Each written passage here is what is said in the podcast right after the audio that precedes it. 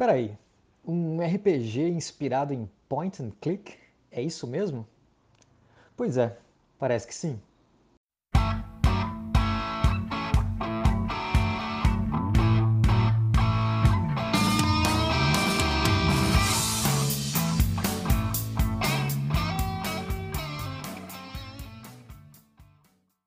Olá, criadores de jogos! Sejam bem-vindos!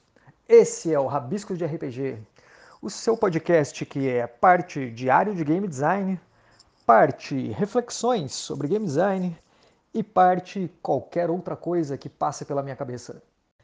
Nesse episódio, eu vou começar a falar então sobre um dos muitos jogos que eu estou desenvolvendo simultaneamente. O nome desse jogo é Canvas. Vou explicar para vocês por quê. Primeiro, vou começar falando qual que foi a motivação para criar esse jogo. Como eu disse no episódio passado, estamos aqui em meio à pandemia do Covid-19, todos nós isolados, cada um na sua casa, e uma galera, um grupo de amigos aqui, cogitou a possibilidade de a gente jogar RPG online. Então, eu como um bom game designer, ao invés de escolher um dos 200 jogos que tem aqui na minha estante, eu resolvi criar mais um jogo por alguma razão eu sempre estou tentado a criar alguma coisa nova do que experimentar algum sistema que eu já conheço. E assim começou a surgir esse sistema que veio a ganhar o nome de Canvas. A premissa inicial é que ele fosse simples, mecanicamente simples, e que não precisasse de muitos recursos para ser jogado, pensando que a gente iria jogar online e que não fosse tão simples a ponto de não ter mecânicas que engajassem o jogador.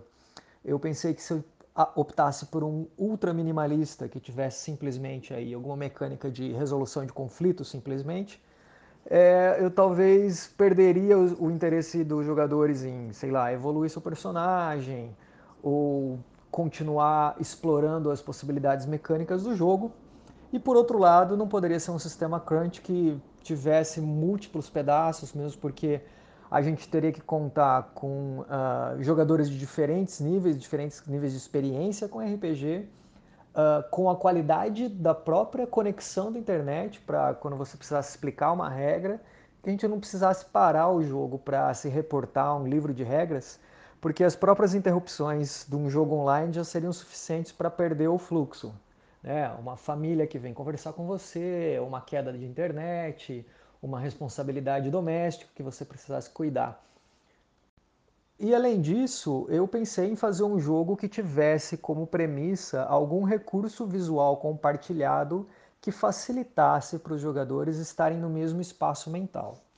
Eu sempre fui um mestre e um game designer favorável ao teatro da mente, ou seja, aquele estilo de jogo em que você descreve as coisas sem o auxílio de props, né? sem auxílio de miniaturas, tabuleiros, é, handouts e outros recursos visuais. Basicamente contando com a minha narração e as contribuições das narrações dos jogadores para criar esse espaço ficcional compartilhado. As vantagens de trabalhar com o teatro da mente são muitas, principalmente com relação à flexibilidade. Como eu gosto de jogar, mestrar no improviso, eu não precisaria ter preparar nada de antemão e, e, qualquer coisa que eu inventasse na hora, que os jogadores inventassem, podem ser, pode ser simplesmente absorvida na narrativa, porque você não precisa ter uh, estatísticas de NPC prontas, não precisa ter um cenário pronto. E eu achava isso mais flexível. Ainda acho, na verdade. Além disso, uh, o jogo com tabuleiro, com miniatura, com grid, ele tende a ir por uma vertente estratégica e tática, né? principalmente voltada para o combate, que em geral costumava causar uma perda de, de interesse na, da minha parte enquanto, quando eu jogava. Se tornava um pouco mais mecânico, principalmente porque uh, você para de operar muito facilmente na cabeça da ficção, pensando no jogo enquanto você pensa numa série ou num cinema, e passa a pensar no jogo enquanto um tabuleiro. Seu personagem perde a, as dimensões, as suas escolhas de manobras, de jogadas, de coisas para fazer, perdem um pouco essa dimensão que eu acredito que você tem é, mais flexibilidade, de ah, inventar possibilidades de coisas para fazer quando você não se apoia em recursos físicos. No entanto, para uma jogatina online, eu acho que contar com o engajamento dos jogadores, eu nem falo de imersão, tá? Imersão eu acho que é um negócio muito abstrato, que é, é, é não, é, não é fácil desenhar para a imersão, né? A imersão depende de outros fatores, mas engajamento, quer dizer, os, os jogadores não se distraem com outras coisas, eles têm algo a retornar para que garante que ele volte rapidamente para aquele estado de fluxo que ele estava.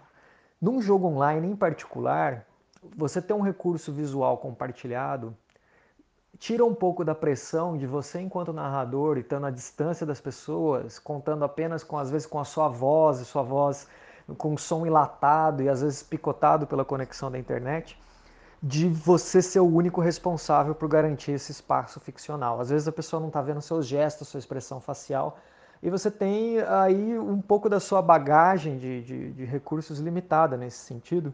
Então eu imaginei que um jogo que fosse eh, apoiado em recursos visuais poderia ser uma boa ideia.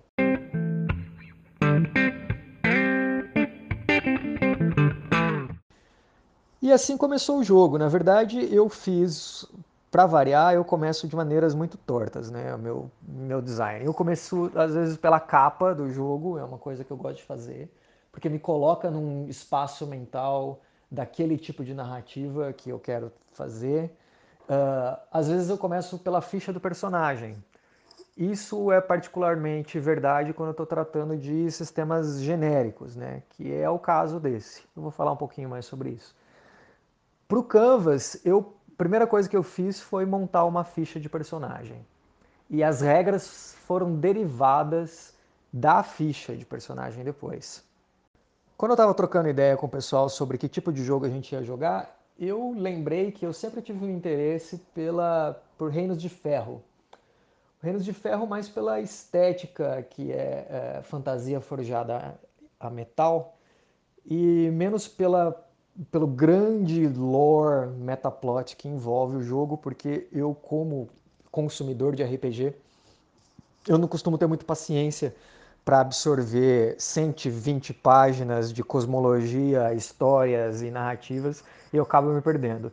Mas uma coisa que eu sempre achei muito saboroso no, nos Reinos de Ferro eram as profissões, as carreiras, né? A variedade de carreiras que você tinha, eu achei sempre muito evocativas, ilustrações e, e o tipo de jogo que isso emanava, as cidades, por, por escapar um pouco daquela estética e daquele clima de fantasia medieval tradicional.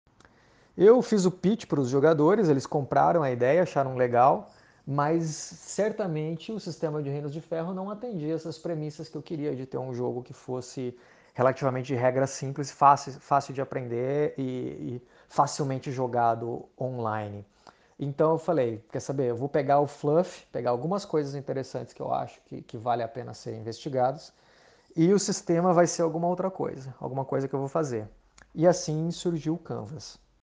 Agora, o Canvas é um hack de Reinos de Ferro? Não, não é. Na verdade, ele é um sistema sem cenário. Eu estou usando essa terminologia sem cenário ao invés de sistema genérico, porque cada vez mais eu tendo a acreditar que não existe sistema genérico propriamente dito, né? Todo sistema ele evoca um clima, um tom, um feel, né? uma, uma sensação, um, um tipo de jogo, né? Você pega é, Fate, por exemplo. Qualquer jogo que você joga em Fate é um jogo sobre personagens proativos, competentes, capazes, dinâmicos e tudo mais. Savage Worlds, você também pode adaptar diversos cenários, mas todos eles vão ser jogos rápidos, furiosos, é, com bastante foco em combate e assim por diante. Os, os sistemas genéricos, eles têm um, um feeling que, apesar de não ter um cenário padrão atrelado, quando você cria, você adapta um cenário para ele, todos os jogos vão ter algo em comum entre si.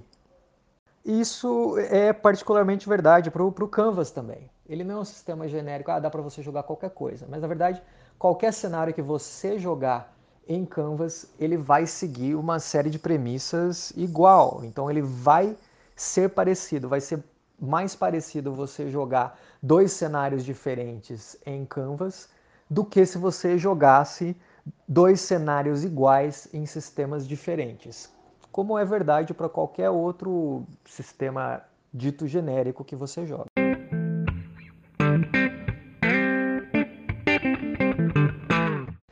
E por que fazer mais um sistema sem cenário e não usar um que já existisse? Pois é, primeiro porque eu não consigo me conter, né? Eu sempre tenho, tenho a vontade de explorar alguma ideia nova e ver o que, que eu sou capaz de fazer ou fazer alguma coisa que eu nunca fiz antes. E segundo, porque eu tinha aí uma motivação bastante particular de um jogo que atendesse a circunstâncias bastante específicas. Não é só mais um jogo que você sentasse ao redor da mesa e jogasse com as pessoas. Apesar de ser perfeitamente possível de se fazer isso. Mas a, a premissa de design para esse jogo é as circunstâncias de um jogo online baseado nas restrições que você tem ao jogar com as pessoas sem ter um contato físico, com delay, com dificuldade de feedback, com problemas de conexão, com interrupções e tudo mais. E foi daí que partiu essa ideia de fazer um jogo que usasse como unidade padrão o cenário, uma cena em si. Uma cena não no sentido cinematográfico, mas sim num desenho. Um battle map, um mapa de batalha de RPG, com grid e tudo mais. Mesmo que a cena não fosse de batalha. O que eu quero dizer com isso é que em Canvas, e daí o nome Canvas, né? Canvas do, no sentido de cenário, de uma cena, de uma tela. Em Canvas, a sessão é estruturada ao redor de uma, um mapa de batalha com grid. Toda sessão você joga um mapa, um ou dois mapas interligados, com duração de uma sessão de uma hora e meia até no máximo três horas. Isso também pensado numa estrutura de jogo online, nessa restrição e você, a, o seu jogo está, por definição, restrito a aquele cenário, aquela tela que você está jogando. Isso é a primeira coisa que eu imagino que pode arrepiar o cabelo de quem está pensando num jogo de RPG tradicional. E é por isso que eu estou achando importante desenvolver esse jogo, justamente por ele ser assim disruptivo. E claro, eu tenho RPG que a pessoa joga dormindo, tem RPG solo, tem RPG solo que joga online interativo com carta, tudo isso parece muito mais disruptivo do que esse que eu estou falando. Mas o Canvas ele é disruptivo porque você lê esse jogo como se fosse um jogo tradicional, porque é um mestre, jogadores, cada um com seu personagem, é, essa divisão de papéis bastante clara e tradicional. Mas por outro lado ele tem algumas premissas que corrompem essas expectativas e a principal delas é, é isso o jogo é estruturado em Canvas. A lógica é a seguinte: para cada sessão, o mestre escolhe um mapa com grid que ele pode ter feito ou achado na internet, é, que tenha a ver com a narrativa que está sendo rolada, e aquela sessão vai ser a exploração daquele mapa. Nesse mapa podem ter três tipos de coisas diferentes: desafios, ameaças e oportunidades. Desafios são as coisas mais clássicas que você encontra em um RPG. São uh, obstáculos que você precisa superar enquanto jogadores. Pode ser um inimigo que você precisa combater, uma negociação que você precisa fazer, uma porta que você precisa abrir, uma investigação que você precisa realizar, uma pista que você precisa encontrar, um quebra-cabeça que você precisa decifrar. Ou seja, existe ali um desafio que precisa ser superado pelos jogadores por meio de seus personagens. As ameaças, em geral, são as coisas que os jogadores precisam evitar que aconteçam. São os cronômetros regressivos, né? Por exemplo, uma sala enchendo, uma bomba explodindo, uma horda de zumbis chegando, um prédio desmoronando. Note que eles estão todos no gerúndio, né? São coisas que estão acontecendo e que os jogadores precisam ou evitar que aconteça ou realizar as suas ações e, e vencer os desafios antes que elas se concretizam. Então são uma, é uma mecânica de pressão dos jogadores, quase como um timer. E as oportunidades são provavelmente onde o jogo se difere mais. E aí que vem a referência com os jogos point and click. Eu não sei se vocês conhecem essa. Jogos point and click são aqueles em que você está num. São jogos de videogame, de computador, que você está numa cena e você interage com o cenário, fuçando nas coisas para ver se você descobre o que, que elas fazem. É, você vai andando por aí, apertando botões e coisas em lugares, pegando objetos, coletando coisas, e é, é, isso faz com que você resolva o mistério da história ou coisas do tipo. As oportunidades em Canvas seguem uma premissa similar.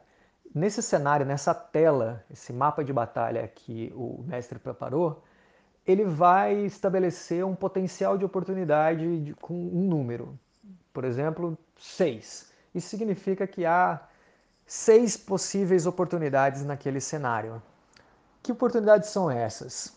Bom, você, os jogadores vão ter que mexer os tokens, né, os marcadores, as miniaturas dos seus personagens ao longo desse cenário e ir explorando pedaços do que está desenhado nesse mapa para ir fazer testes e propor ações dos seus personagens para descobrir que coisas o, o próprio cenário pode dar que sejam vantajosas para ele em determinada situação. Por exemplo, você encontrou um mapa de batalha de ruínas e você vai montar, você como mestre vai montar a sua sessão baseada nessas ruínas. Você avalia lá aquele desenho, é, veja, vê qual que é o potencial de, daquela cena, quais coisas legais que tem no desenho que podem ser exploradas. De repente você vê, ah, tem aqui um pilar interessante, aqui pode ser de repente que os, que os personagens tenham que decifrar algum enigma. Ah, aqui tem ah, uns entulhos, pode ser que tenha alguém, algo soterrado ali embaixo. Ah, aqui tem nesse lugar vai ter um NPC perdido, eles podem interagir. Tudo isso são coisas que vão estar nos cenários, que são oportunidades para os personagens interagirem e conseguirem vantagens para si, tanto para resolver os desafios que estão na mesma cena em que ele está jogando, quanto para resolver desafios que estão estarão em cenas futuras ou que têm a ver com o arco maior de, da história que vocês estão jogando.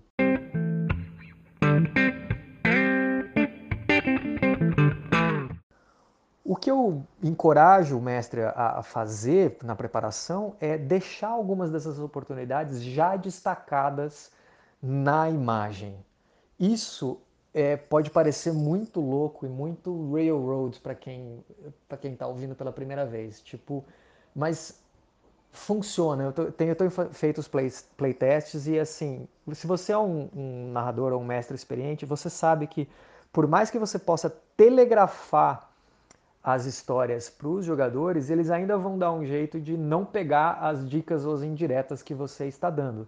Então não há mal em você ser bastante claro, bastante evidente a respeito de algumas coisas com relação a essas oportunidades. E o modo de fazer isso nesse jogo é destacar no, no, nesse próprio cenário que você pegou, colocar, desenhar um quadradinho pontilhado, fluorescente em alguma parte do cenário que representa algo que chama a atenção dos personagens assim que eles entram naquele local. Então, por exemplo, se a sua tela de hoje vai ser um templo que eles estão explorando, você olha lá que tem dois pilares com um monte de desenhos interessantes. Você pode colocar lá dois quadradinhos destacando isso daí e falar para os jogadores: olha, assim que seus personagens entram, esses dois pilares cheios de afrescos chamam a atenção de vocês logo. E isso não significa que esses dois pilares sejam as únicas oportunidades que tem naquele cenário. Você fala para eles, olha, tem essas duas que são evidentes, mas você tem um potencial total de seis, ou seja, tem mais quatro coisas escondidas nesse cenário que vocês podem explorar, que podem te dar vantagem. Isso funciona mais ou menos como aquelas caixinhas de interrogação escondidas dos jogos do Super Mario, que você pula em um lugar no ar e de repente você bate uma caixinha e aparece a interrogação e sai. Essa inspiração do videogame eu absorvi para esse, esse jogo justamente pensando nessas restrições que, que a jogatina online pode ter e uma maneira de ter algo que seja visualmente atrativo e fácil de interagir sem depender muito da 100% de concentração dos jogadores o tempo todo. E em experiências anteriores que eu tive jogando online, simplesmente com teatro da mente, é muito fácil chegar em determinado momento, passados 5, 6 ações, e você ter essa, aquela sensação, tanto quanto mestre quanto com jogador, que as pessoas não estão na mesma página, sabe? E você falar, peraí, o que, que, que, que era mesmo que estava fazendo, o que estava acontecendo, como é que é? E aí com o Canvas eu estou querendo evitar esse tipo de coisa. Então tem essa estrutura um pouco de interação, um pouco mais mecânica, para que os jogadores sempre tenham um ponto de apoio para saber se de repente algo acontecer, minha conexão perdeu, alguém me interrompeu, eu sei onde a história está o tempo todo. E pela experiência que eu tive até o momento com o jogo, isso não prejudicou a parte narrativa, né? a parte de, de interação da história, a, o desenvolvimento. Não virou um board game, não virou um videogame, porque na verdade as decisões dos, dos jogadores e a, as descrições, tanto da parte do mestre quanto dos jogadores, ainda permeiam toda a história. E não se trata simplesmente de você falar, chegar em um lugar, apertar um botão e algo acontece. O mestre vai te dar, ó, você chega naquele quadrado, você vê que tem pinturas de tal coisa. Ah, o jogador fala, ah, isso aqui talvez me lembre algo tem a ver com parte do passado do meu jogador? Será que eu consigo lembrar de tal coisa? Será que eu consigo relacionar isso com o que aconteceu antes? E assim por diante.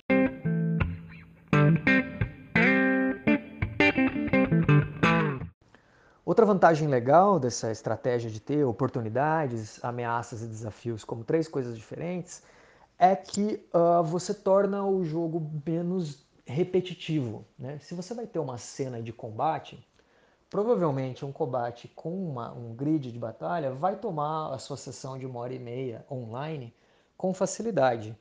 E isso poderia se tornar base, relativamente maçante se tudo que acontece na cena seria alternar os turnos para ver quem ataca quem. Com oportunidades, você pode ter algum jogador que é mais, algum personagem que é mais furtivo ou que é mais inteligente, não engajando em combate diretamente, mas explorando oportunidades do cenário para dar vantagem ou para ele ou para seus colegas na superação do desafio que está ali. Em uma cena de negociação naquele templo que eu mencionei, por exemplo, talvez tenha uma oportunidade que você destacou em um uh, NPC secundário. Vamos dizer que você está negociando lá com o clérigo daquele templo e tem dois acólitos ali do lado e você coloca uma oportunidade lá no outro acólito. Então, um personagem mais perceptivo pode se aproximar dele e notar que o cara tem um anel que faz referência a uma determinada facção, que você sabe que está devendo dinheiro para alguém. Pronto, você descobriu isso, essa informação vai ser uma vantagem que você pode usar na negociação com aquele clérigo, certo? Então, há coisas no cenário acontecendo que vão permitir você uh, interagir com a resolução daquela cena de maneira diferente. Eu devo confessar que parte da minha motivação para fazer essa mecânica foi um, um, certo dó que eu tinha de desperdiçar uh, os detalhes dos cenários quando eu baixava uma imagem na internet, uma, um mapa de batalha na internet. Existem mapas de batalha disponíveis gratuitamente que são tão ricos e eles acabavam se tornando simplesmente um plano de fundo, uma imagem estática que não era explorada pelos jogadores e simplesmente era um plano, um plano de apoio para você mexer os seus tokens. Então, se tivesse um grid em branco, não faria tanta diferença assim. Com essa mecânica das oportunidades, eu estou trazendo para o primeiro plano a interação, essa interação jogador-cenário, personagem-cenário. Ou seja, você não desperdiça mais, você pode enriquecer a sua narrativa e aquilo não se torna simplesmente um plano de fundo de tela e o que está acontecendo que é interessante são os tokens se mexendo por cima. O que está por baixo, ele vem para o primeiro plano também e passa a ser um aspecto significativo na mecânica. Quando eu vi que isso poderia dar certo, eu resolvi não tornar isso uma opção, né? Não ser, ah, você pode jogar desse jeito. Eu virei o sistema de ponta cabeça e falei, não, esse jogo vai ser sobre isso. É um jogo narrativo sobre exploração de cenários. Essa é a dinâmica desse jogo. Não, não existe jogo fora de uma tela para canvas. Se você vai, mesmo que você for uma conversa ao redor de, da fogueira para fazer um acampamento, existem duas opções. Se ela for significativa, Você põe a tela lá com a florestinha, com o grid, com a fogueira, com os tokens dos personagens lá em volta, coloca oportunidades, ameaças ou desafios, em qualquer combinação desses três, e rola aquela cena. Se não for importante, ela nem é narrada. Você simplesmente pula. Vocês acamparam, no dia seguinte vocês estão aqui. E nessa lógica, você tem um potencial interessante de fazer conexões entre diferentes oportunidades, né? Você pode ter um grande quebra-cabeça, por exemplo, ah, vocês precisam abrir uma porta. Você coloca oportunidades espalhadas, desafios espalhados na, naquela cena em que algo que você descobre em determinado local você pode usar para resolver uh, um desafio em outra parte da, daquele, daquela tela ou então você descobre uma, uma informação anterior, algo que está escrito em uma parede, e na próxima, na próxima cena, aquela informação que você descobriu te dá uma vantagem para solucionar o desafio que está posto ali na sua frente. Essa, essa dinâmica de construção narrativa pode ficar bastante enriquecida se você usa esses recursos a seu favor.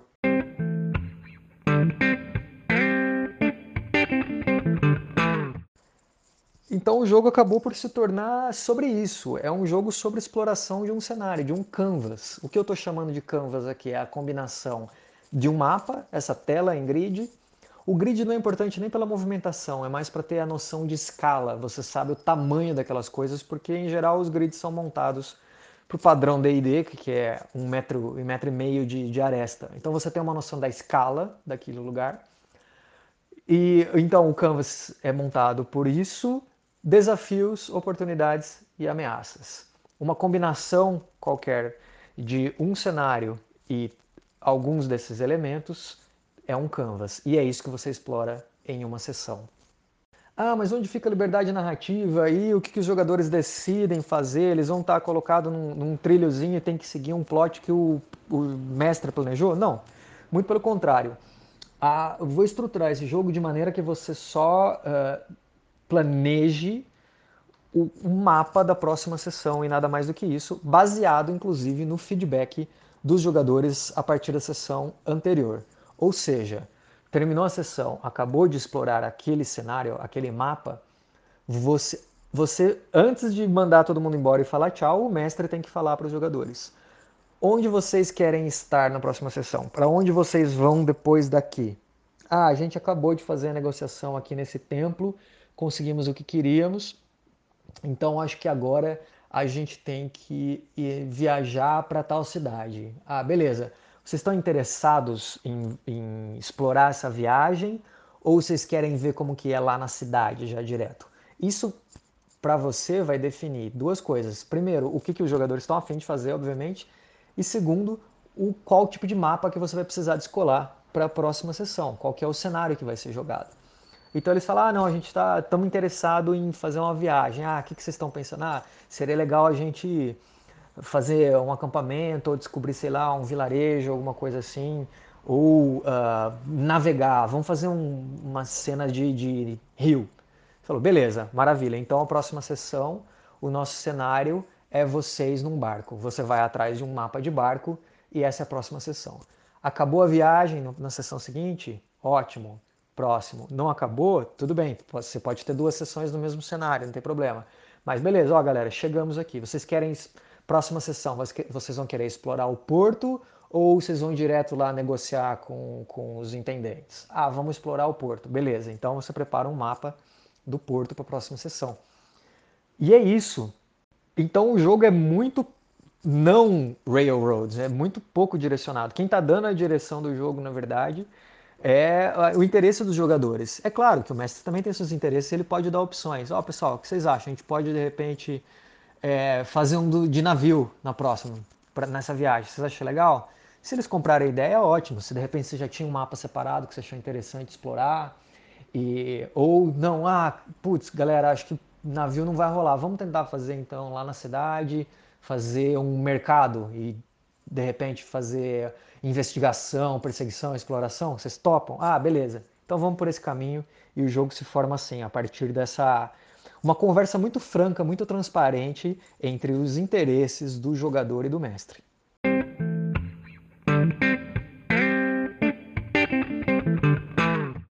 Existe uma coisa que tem, tem uma certa tabu no, no, no, RPG de o mestre ser o cara que guarda vários segredos e tudo mais.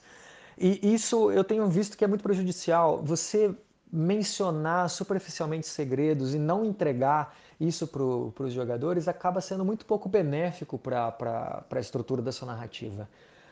A sua narrativa se tornar é, engajante, interessante e, e manter o interesse dos jogadores não é dependente de você guardar os segredos para você.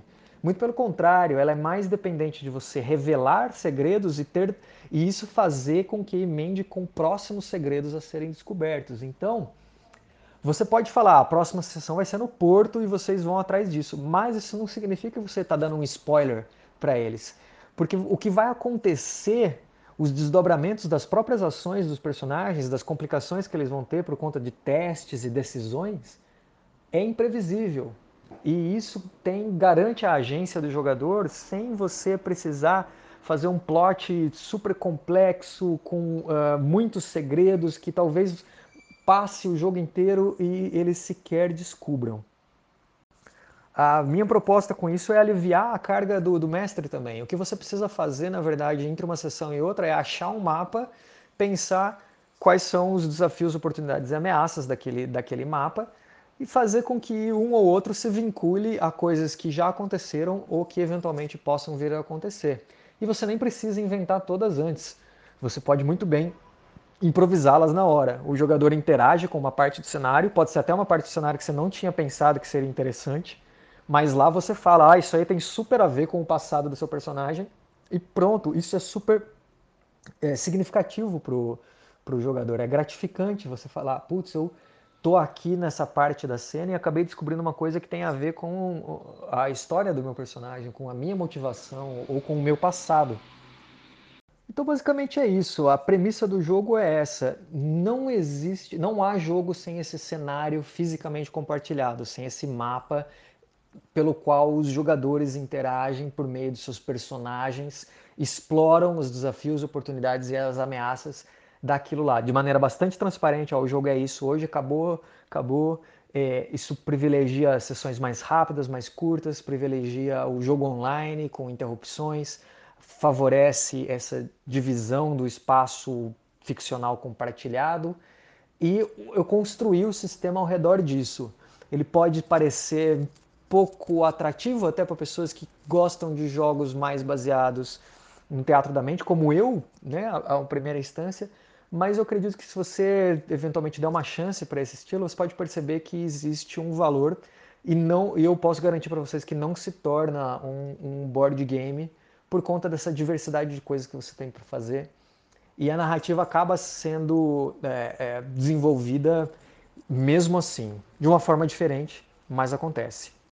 E eu acho que é sempre válido a gente buscar influências de outras mídias, né? Na verdade, aí a gente sabe que o RPG é, foi o que o RPG de mesa, né? Ele deu muita influência para os jogos de computador, para os jogos eletrônicos, tanto os point and click como, como os próprios RPGs de, de computador. E agora eu estou trazendo, fazendo uma referência de retorno, né? pegando alguns elementos desses tipos de jogos em que você vai explorando o cenário aí, descobrindo, mexendo nas coisas para ver o que acontece e trazendo isso para uma, uma experiência de jogo de mesa, mesmo que agora online. Muito bem, acho que já falei bastante sobre isso. Se vocês tiverem dúvidas, perguntas e qualquer comentário que vocês queiram fazer, me procurem aí nas redes. Como sempre, o, o link da página que está tá na descrição do podcast. E no próximo episódio eu acredito que eu vou falar um pouquinho sobre quem são os personagens, né? do que, que eles são feitos nesse jogo, como que eu pensei aí a, as coisas que compõem um personagem, que tipo de personagens são esses. Beleza? Até a próxima, pessoal. Valeu!